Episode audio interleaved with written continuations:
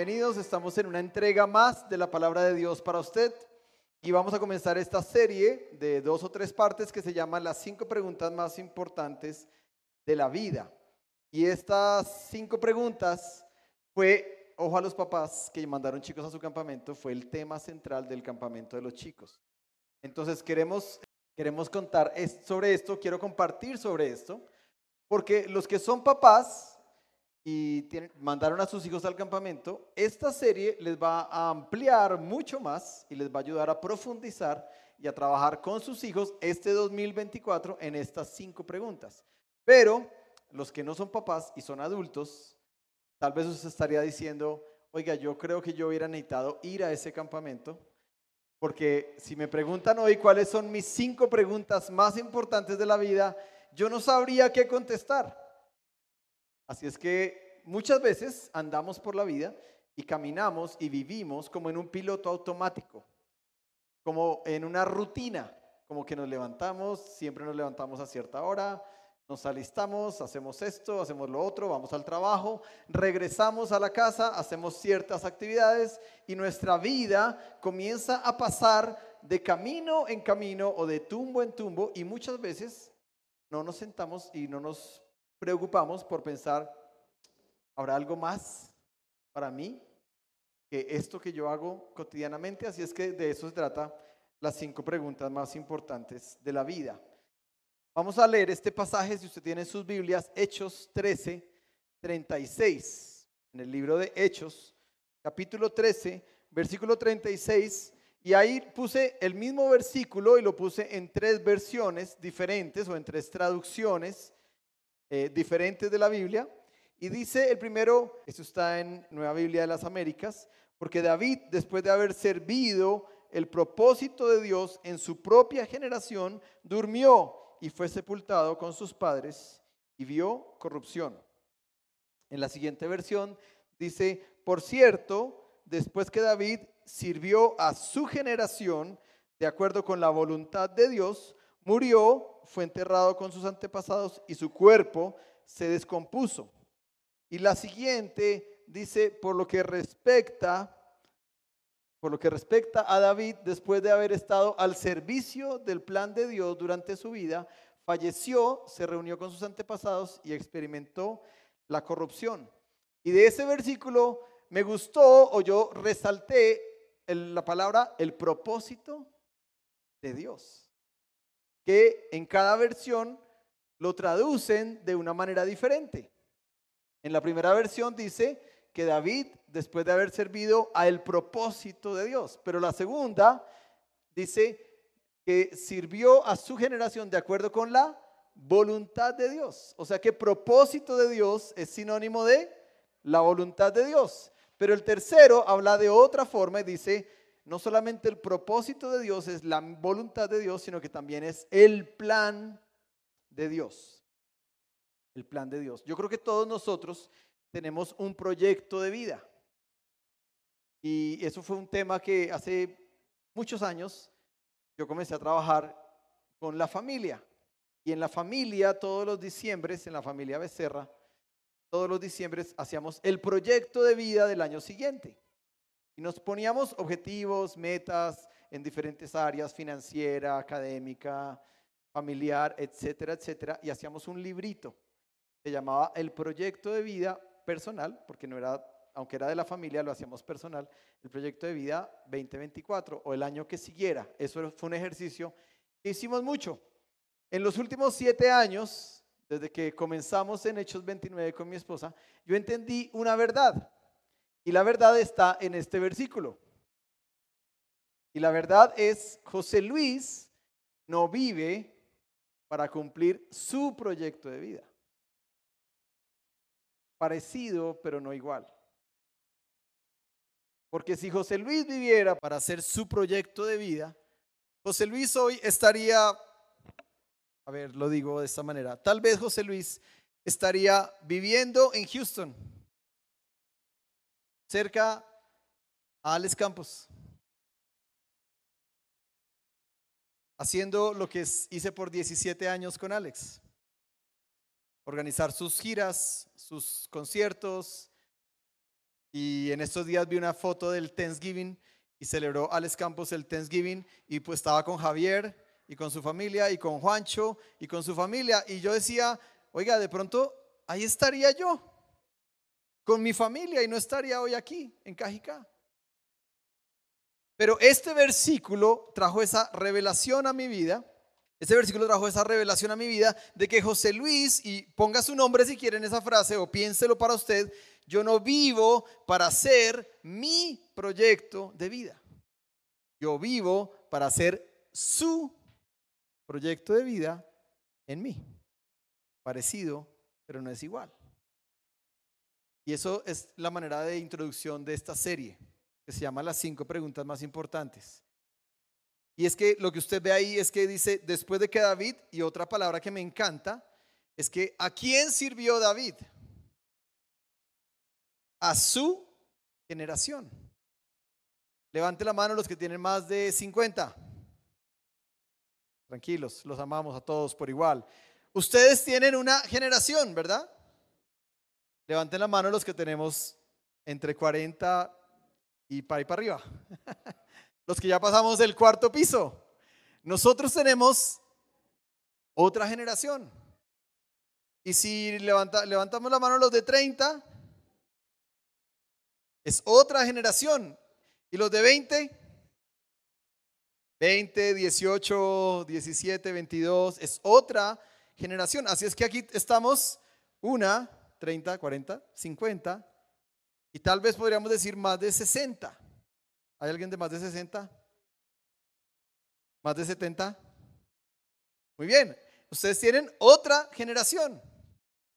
Y el propósito de cada uno es, quite el nombre David y ponga su nombre. Porque José, después de haber servido el propósito de Dios en su propia generación, durmió, o sea, murió y fue sepultado con sus padres y vio corrupción. Esa corrupción suena como, uy, ¿cómo así? Bueno, el, cuerpo se descompuso. Simplemente lo que nos va a pasar a todos.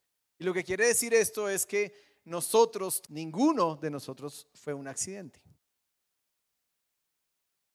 A veces pensamos, no, yo fui el producto de que mi papá y mamá se unieron o eran novios y hubo una noche de pasión y nací yo. Puede ser que papá y mamá hicieron eso, pero el hijo que nace es un hijo con el que Dios ya tenía un plan. O sea, no somos un accidente. Y yo creo que cuando entendemos esto, tenemos que empezar a cambiar un poquito. Oiga, ¿yo para qué vivo? ¿Cuál es mi plan de vida? ¿Qué es lo que yo quiero hacer en mi vida? Y de verdad que los invito a que David, el gran hombre de la Biblia, no perfecto, pero sí dispuesto al corazón de Dios, él entendió y él vivió para su generación, para servir a su generación, para ser una persona que se desgastó su vida en cumplir el propósito de Dios que tenía con él. Bueno, ustedes saben que en la Biblia Dios ve la vida. La de acá es viajes, viajes, maletas, un crucero en la Biblia Dios ve la vida de tres formas, principalmente. Dios ve la vida de tres formas. Les voy a decir esto. De ninguna de esas cinco. De ninguna de esas cinco, Dios ve la vida. Pero la vida del ser humano. La pregunta es, ¿qué es la vida? Porque si yo, voy a si yo voy a empezar a contestar las cinco preguntas más importantes de la vida, yo necesito entender qué es la vida. Y para muchos puede ser la maratón. ¿Está bien? Claro, la Biblia dice que nos corramos con paciencia, el versículo que dijo mi querida André, ¿verdad? Eh, para, para el que es la maratón va a decir, necesito prepararme, entrenarme, otros van a decir, es una disciplina y entonces yo necesito estar juicioso y esforzarme y ponerme metas y tener un horario y tener un reloj, un cronómetro y tener una agenda y tener un presupuesto y hacerme todo ese tema de planificación estratégica. El que ve la vida como esa disciplina, así es. El que lo ve como una batalla, aquí sí, como un soldado, pues va a entender que hay ganadores y hay perdedores. Y que si yo quiero ser un ganador, yo tengo que tener las mejores armas y matar a los que se me atraviesen por delante, ¿verdad? Y el, el que ve que la vida es una fiesta, eh, va a pensar que lo importante de la vida es pasar bien el momento. No importa mañana, pero hoy quiero gozármela. Mañana será mañana y hoy es hoy. Y el que ve la vida como un viaje, bueno, puede ser un viaje sin rumbo, ¿no? Hace poco alguien que saludé me dijo, eh, oye, usted viaja harto, ¿no? Y yo, sí, más de lo que yo quisiera. Eh, y me dijo, yo quisiera viajar más de lo que usted viaja. Y yo le dije, usted no sabe lo que está pidiendo. usted no sabe lo que está pidiendo, pero él me dijo, yo quisiera bajarme un avión, subirme a otro y volver a ir a otro. Y yo dije, ah, no sabes lo que está pidiendo, pero Tal vez esa persona ve la vida como un viaje y qué delicia, ¿no? Siempre con maletas, siempre viviendo en un hotel, siempre con un armario temporal y con una toalla que se la cambian todos los días que es diferente y muchas cosas, ¿no? Esa es la vida, ¿no? Pero lo que quiero ahora es que pensemos eh, cómo ve Dios la vida. Y en la Biblia hay tres formas en que Dios ve la vida. ¿sí? Y la primera se la voy a lanzar ahí Dios ve la vida y en la Biblia hay muchísimas historias donde dice esta frase. Dios ve la vida como una prueba. Como una prueba. Y dice 1 Corintios 10:13, hasta ahora ninguna prueba les ha sobrevenido que no pueda considerarse humanamente soportable. Dios es fiel y no permitirá que ustedes sean puestos a prueba más allá de sus propias fuerzas. Al contrario, junto con la prueba, les proporcionará también la manera de superarla con éxito. En otras versiones dice tentación, solo que a mí me gustó más la palabra prueba, por lo que estoy tratando de explicar este concepto. Pero si usted piensa, ¿quién es este personaje bíblico? José. Fue encarcelado injustamente. Era una prueba. Y no solamente pasó esa prueba, fue vendido por sus hermanos, Después estuvo en la cárcel inocentemente. Bueno, José, Abraham, ¿no? Levantó el cuchillo y Dios le dijo, ¿qué fue lo que Dios dijo? Yo voy a probar el corazón de Abraham. Y le pidió aquel hijo por el que hoy, voy a decir esto, por el que hoy hay problemas en Israel con los palestinos y los judíos, el problema viene desde esa época. Porque como Abraham, Dios le prometió un hijo, pero Abraham no quiso esperar la voz de Dios, sino que se aceleró y, quiso y fue y se acostó con la esclava. Entonces los ismaelitas y los, vamos a decirlo así, y los isaacitas, ¿verdad? Este es Isaac, pero Isaac tenía un hermanastro que era Ismael. Los ismaelitas son los musulmanes y los de Isaac son los judíos y se odian a muerte. Pero Abraham hizo lo que Dios le pidió. Después de tantos años, Dios le dice un día, mañana vas a coger a tu hijo, te lo vas a llevar tres días de camino y lo vas a sacrificar. Era una prueba. Acá vemos a Daniel en el foso de los leones o también en el, en el horno de fuego. Y Dios también lo probó. ¿Y qué le dijeron? Si tú niegas a tu Dios, te salvas. Y Daniel dijo, pues mátenme. Entonces, cuando comenzamos a pensar qué es la vida desde la perspectiva de Dios, comenzamos a darnos cuenta que la vida es muy diferente a lo que nosotros vivimos en el día a día. Es algo mucho más grande y que va mucho más allá de, los 70 o los 80 años o los 90 que podamos llegar a vivir. Adán y Eva, ¿no? Un niño diría esto, ¿y por qué papito Dios si sabía que estos muérganos iban a comerse ese fruto, para qué les puso el árbol? Una pregunta no tan fácil de contestarle a un niño, ¿no? Uno le diría, porque Dios es Dios y punto. El dogma por el dogma, pero no se puede contestar así. Hay que contestar, porque Dios no quiere esclavos, quiere hijos libres. Y la única forma en que yo sé que soy libre es que yo puedo hacer lo bueno o yo puedo hacerlo malo. O si no, no sería un hijo libre. Entonces Dios les dijo, de todo pueden comer, pero de ese árbol, del bien y del mal, y siempre le ponen como manzanas, ¿no? Pero nunca fueron manzanas, no deje confundir, no sabemos. Dice el fruto. Para los chicos en el campamento, les explicamos este concepto de que la vida es una prueba. Ahora, pregunta, si yo vivo mi día a día entendiendo que la vida es una prueba, ¿cómo la vivo? Vivo cuidando cada paso, cada pasito que yo logre. Eh, Mariana fue de las, Mari fue la que más llegó. Creo que Juan Diego también llegó hasta donde Juan Marcos y ahí. Pero si yo vivo la vida sabiendo que cada paso que yo voy a dar, una prueba donde yo me puedo caer, entonces yo comienzo a tomar mejores decisiones, porque las pienso más porque no me dejo llevar. La vida es una prueba. La segunda, como Dios ve la vida. La vida es un fideicomiso. Y esa palabra sí que me costó con los chicos. Yo creo que todavía la mitad, si ustedes le preguntan, ellos le van a decir esto porque al final del campamento sabían esto para adelante y para atrás. Pero ellos van a decir, como Juan José dijo, un fidei no sé qué porque no entendió lo que es un fideicomiso. ¿Qué es un fideicomiso? Es un acuerdo, voy a decirlo así como tipo típico abogado de derecho. Un fideicomiso es una figura de administración delegada entre un fideicomitente y un fiduciario. ¿Listo? ¿El que lo entendieron?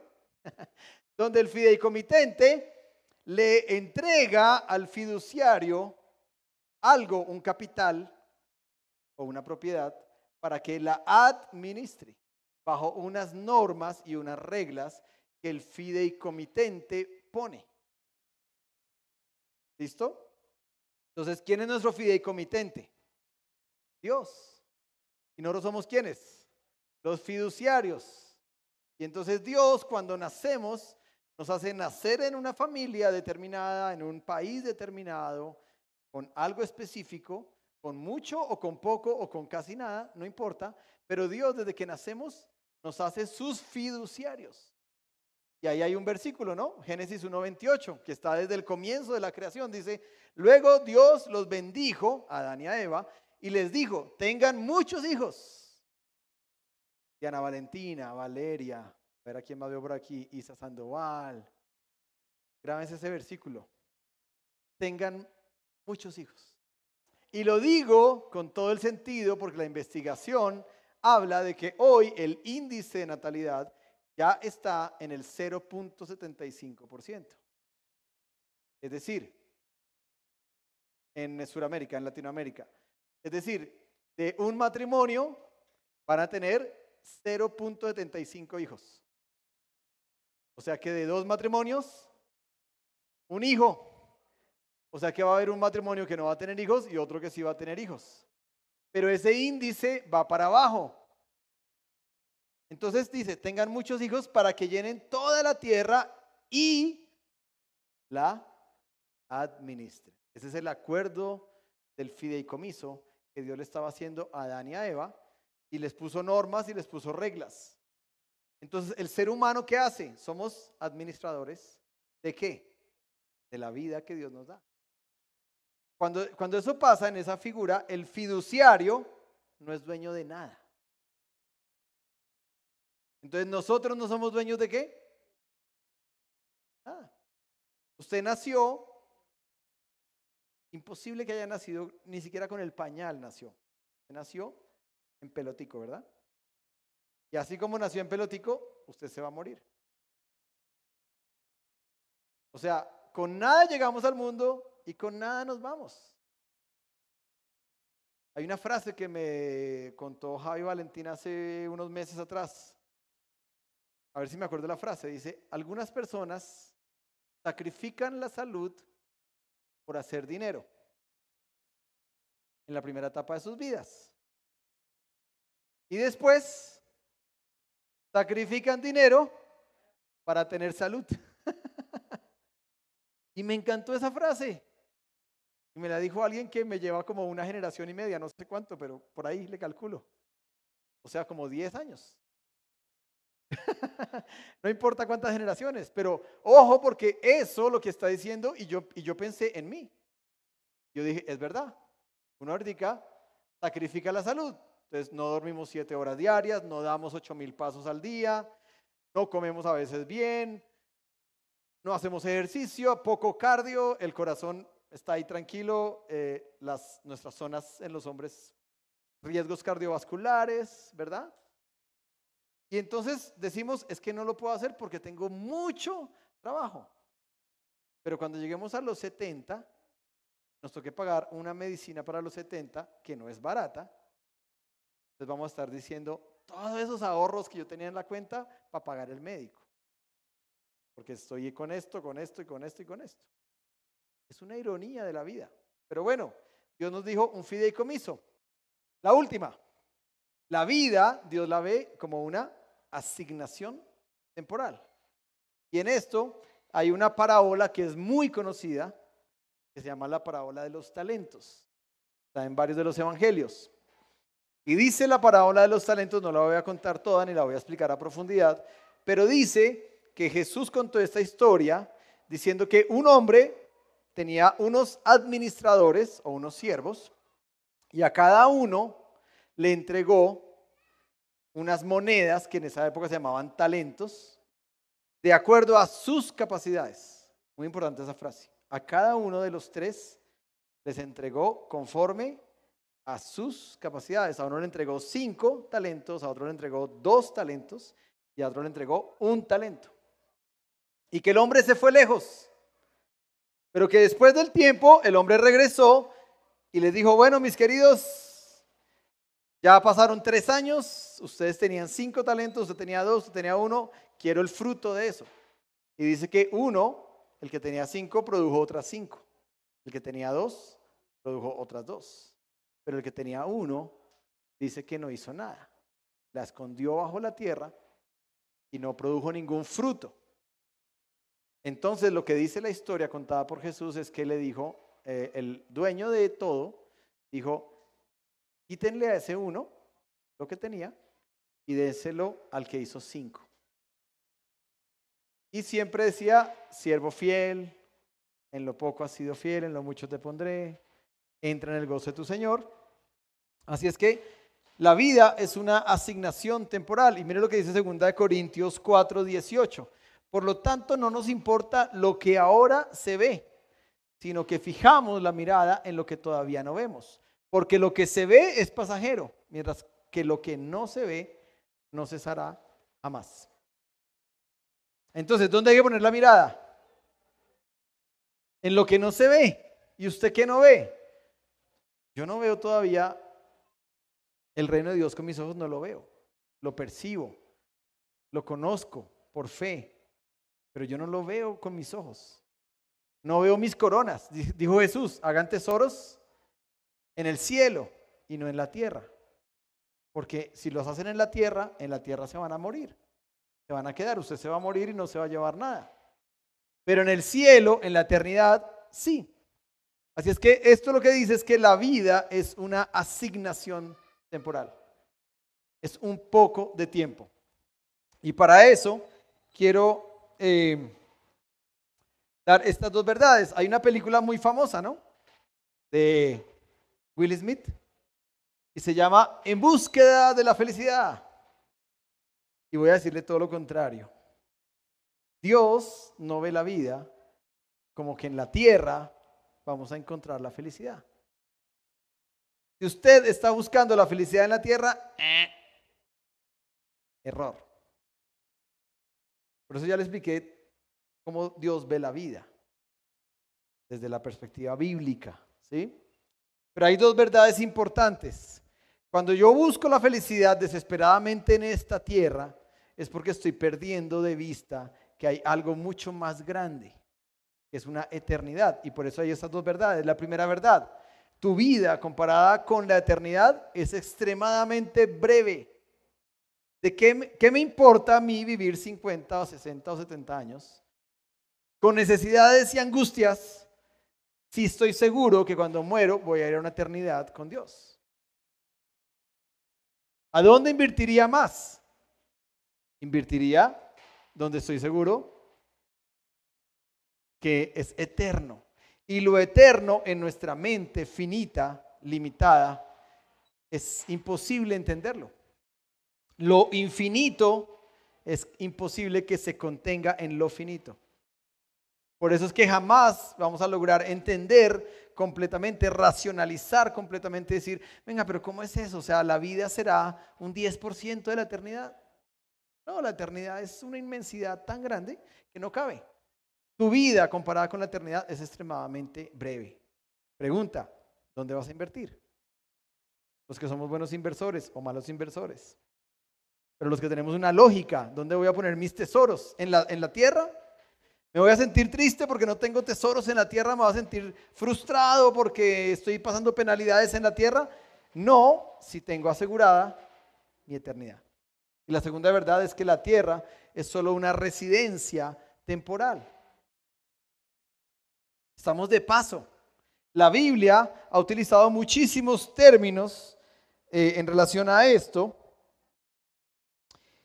Y dice, por ejemplo, somos extranjeros, dice la Biblia, somos peregrinos, somos extraños, somos visitantes, somos viajeros de corto plazo. La Biblia dice que la vida es como una neblina que sale a la madrugada y luego se esfuma. A las 8 de la mañana ya, no, ya usted no ve neblina. Y con eso compara Dios la vida.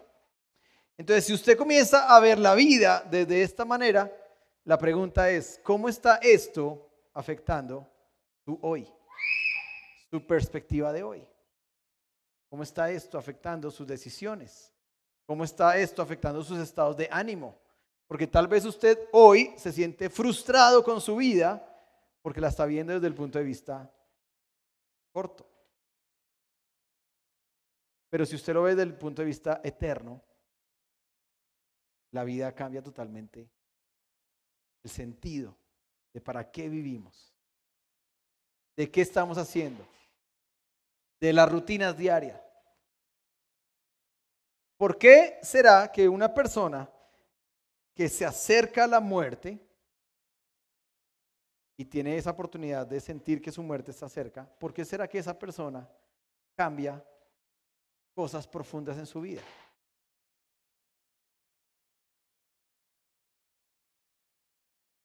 Lo voy a decir de otra manera. Si usted supiera que tiene siete días de vida, ¿qué haría diferente? Si usted contesta, no, yo haría lo mismo que estoy haciendo, entonces yo le digo, estás viviendo una vida como la que David vivió. Pero si usted dice, no, solo siete días, no, yo tengo que hacer muchos cambios. Yo haría cosas súper diferentes. Entonces, yo diría, ahí está el ajuste, ahí está la aplicación de esta palabra para su vida. Lo que tratamos de dejar en los chicos, esa fue la introducción, es con esos retos de decirles, vivan la vida como si hoy fuera su último día, sabiendo que hay una eternidad, que la eternidad depende de cómo usted viva esta vida. Vamos a irnos al tema escatológico del tiempo futuro. Todos vamos a morir, tarde que temprano. Cuando Cristo venga, dice que todos resucitaremos. Todos tendremos cuerpos glorificados, o sea, cuerpos nuevos. No sé de qué edad quiere su cuerpo. Yo quisiera el cuerpo de mi edad, de unos 25, 23, que era más flaquito. Pero dice que todos vamos a resucitar. Pero algunos van a resucitar para vida eterna con Cristo y otros van a resucitar para condenación eterna. Y de eso se trata el Evangelio. Las buenas nuevas del Evangelio y las malas nuevas del Evangelio. Es una misma moneda con dos caras. Y siempre que uno presenta a Cristo hay que presentar las dos caras. Si tú aceptas a Cristo, recibes la invitación y entras a ser un hijo de Dios, entras a salvación eterna. Pero si no lo haces, entras a condenación eterna. Así de sencillo. No hay gris. No hay un estado intermedio. Pero eso depende de cómo vivamos estos años acá. De ahí es lo importante del tema. Y termino con esto. No perdamos de vista nuestros tesoros. Así como un pez, así como un pez puede vivir en una pecera toda su vida, ese pez va a sentir que su vida era una pecera. Pregunta, ¿eso es verdad o es mentira? Que un pez viva toda su vida en una pecera. ¿Era lo, lo máximo que el pez podía hacer en su vida? ¿Un águila puede vivir sin alas? ¿Puede vivir sin volar?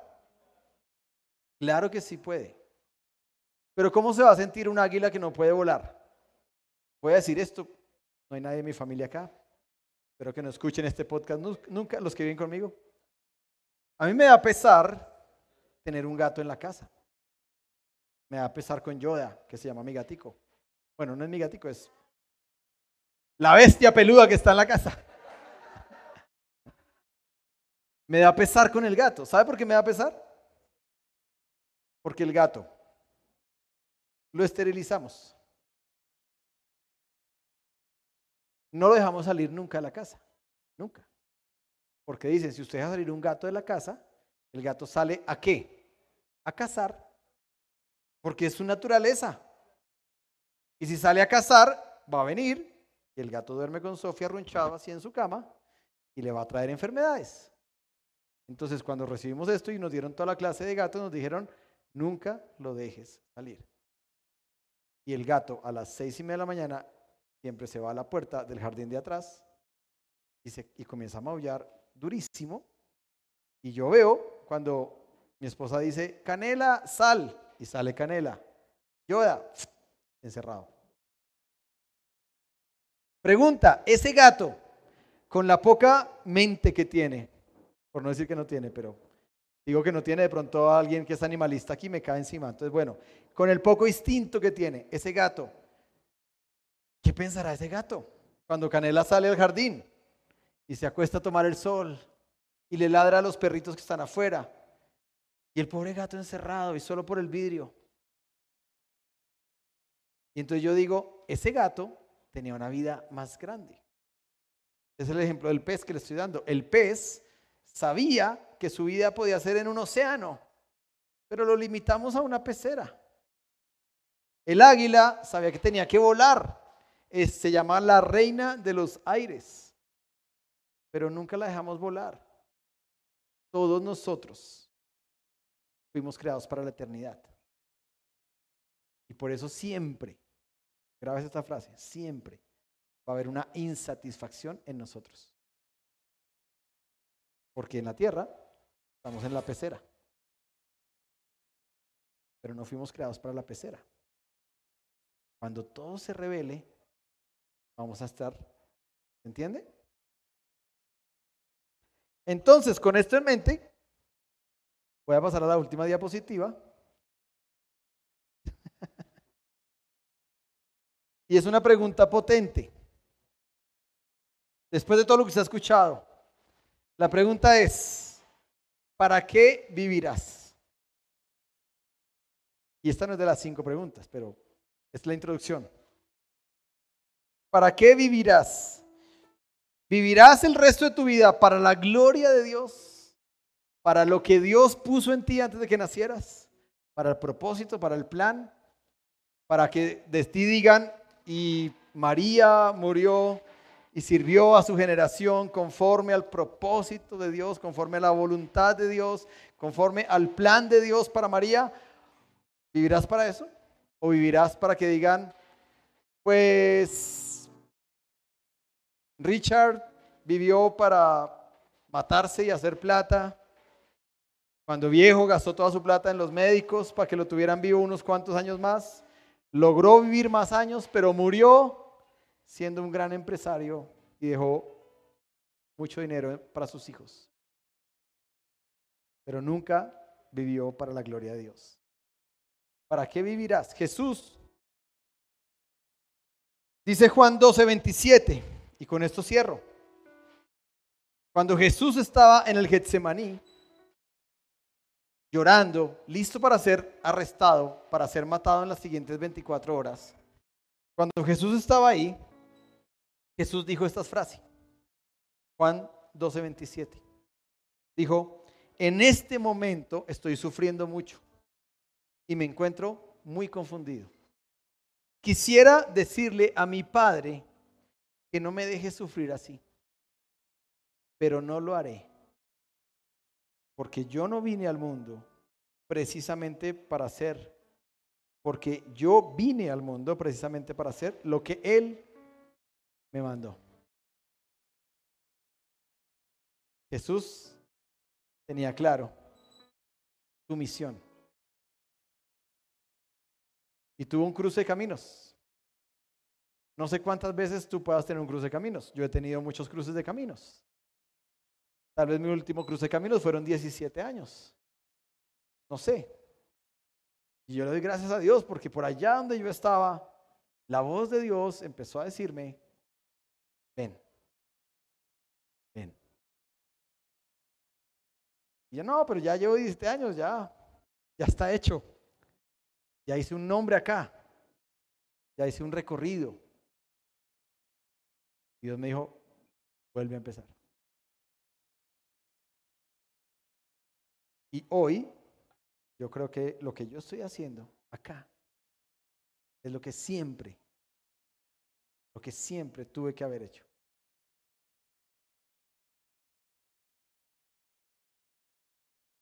¿Para qué vivirás?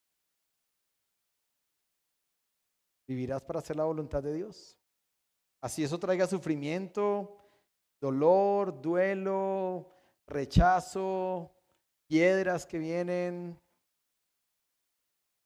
como Jesús. O vivirás para alcanzar tus propias metas y hacer tu proyecto de vida. Quiero que cierres ahí tus ojos y vamos a orar. Señor, te damos gracias por tu palabra. Cada vez que nos exponemos a tu palabra, tu palabra viene y nos confronta y a veces nos confronta tan duro, Señor. Y nos marca la ruta, pero yo te pido hoy, Dios, esta palabra que ya fue sembrada en los jóvenes de la iglesia, ahora en los papás de la iglesia y en todas las generaciones de la iglesia. Señor, que hoy podamos entender que esta vida como tú la ves, es una prueba. Es un fideicomiso, algo que administramos solamente, de lo cual nos vas a pedir cuentas. No sabemos cuándo. Puede ser hoy, puede ser mañana, puede ser en 10 años o en 30 años. Nadie lo sabe. Y también es una asignación temporal, algo que tú nos has dado y nos has dicho, aquí te dejo cinco talentos, porque yo sé que tú puedes producir mucho más que esto. Nos has dado toda la capacidad. Pero Señor, permite que nosotros entendamos esta verdad revelada a nuestras vidas y que hagamos cambios desde hoy en la forma en que vivimos.